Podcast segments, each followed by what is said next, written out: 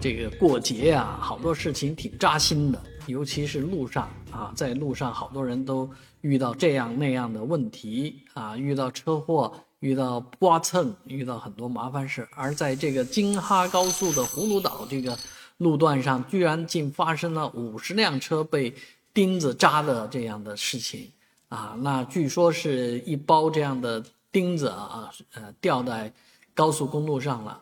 啊，然后先后有五十辆车啊，这个被这个钉子所害啊。当然，很多网友说这件事情呢，肯定要查，一定是服务区的这个修胎的、呃补胎的人干的事情啊。从利害关系来讲，肯定是这样的。当然，有关方面正在调查当中，啊，也不排除有人啊是无意当中颠落这么一一小包的这个呃东西了，但是。